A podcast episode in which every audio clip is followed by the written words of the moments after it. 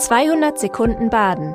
Herzlich willkommen zum Nachrichtenpodcast der Badischen Zeitung. Die Nachrichten am Montag, den 2. Oktober.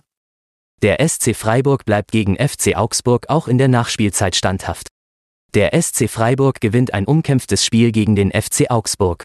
Damit ist er bereit für das nächste Europapokal-Highlight.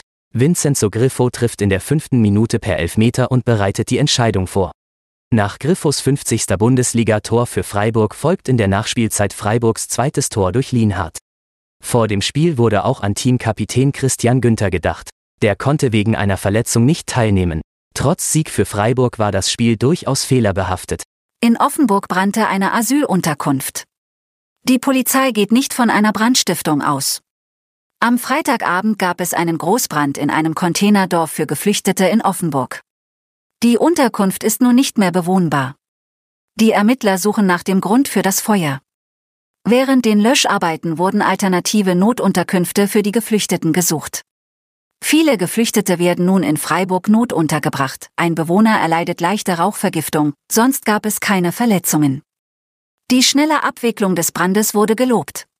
Freiburger Händler und FWTM ziehen positive Bilanz des Fashion und Food Festivals.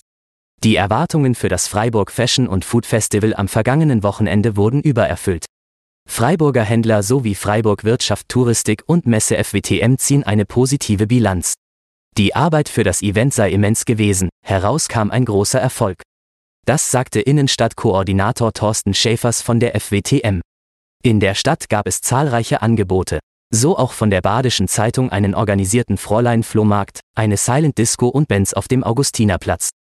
Es gibt zweitaus in 23 deutlich weniger Mostobst. Die Ernte der Mostobstsaison fällt in diesem Jahr gering aus. Die Ernte des Mostobst hat vor vier Wochen begonnen. Die Ernte ist aber beschaulich. Als Gründe nennt Obstbauberater des Landkreises Lörrach Klaus Nasiloschi die kühlfeuchten Temperaturen zu Beginn des Jahres. Pilzkrankheiten und geringer Bienenflug waren die Folge. Die Verwertung von Mostobst soll vom Landratsamt präsenter gemacht werden, so kann es zum Beispiel beim sozialen Arbeitskreis Lörrachhagen abgegeben oder selbst verwertet werden. Bebauungsplan für Neubaugebiet Negelsee Nord soll aufgestellt werden. Gundelfingen wird nun einen Bebauungsplan für das Neubaugebiet Negelsee Nord aufstellen. Der Erschließungsträger Kommunalkonzept BW GmbH aus Freiburg unterstützt das Projekt. Im März 2021 hatte die Gundelfinger Bevölkerung mit einer Mehrheit von 51 Prozent für die Bebauung abgestimmt. Wohnraummangel in Gundelfingen mache die Bebauung notwendig. Die Grünen sehen Verkehrsprobleme durch das Projekt.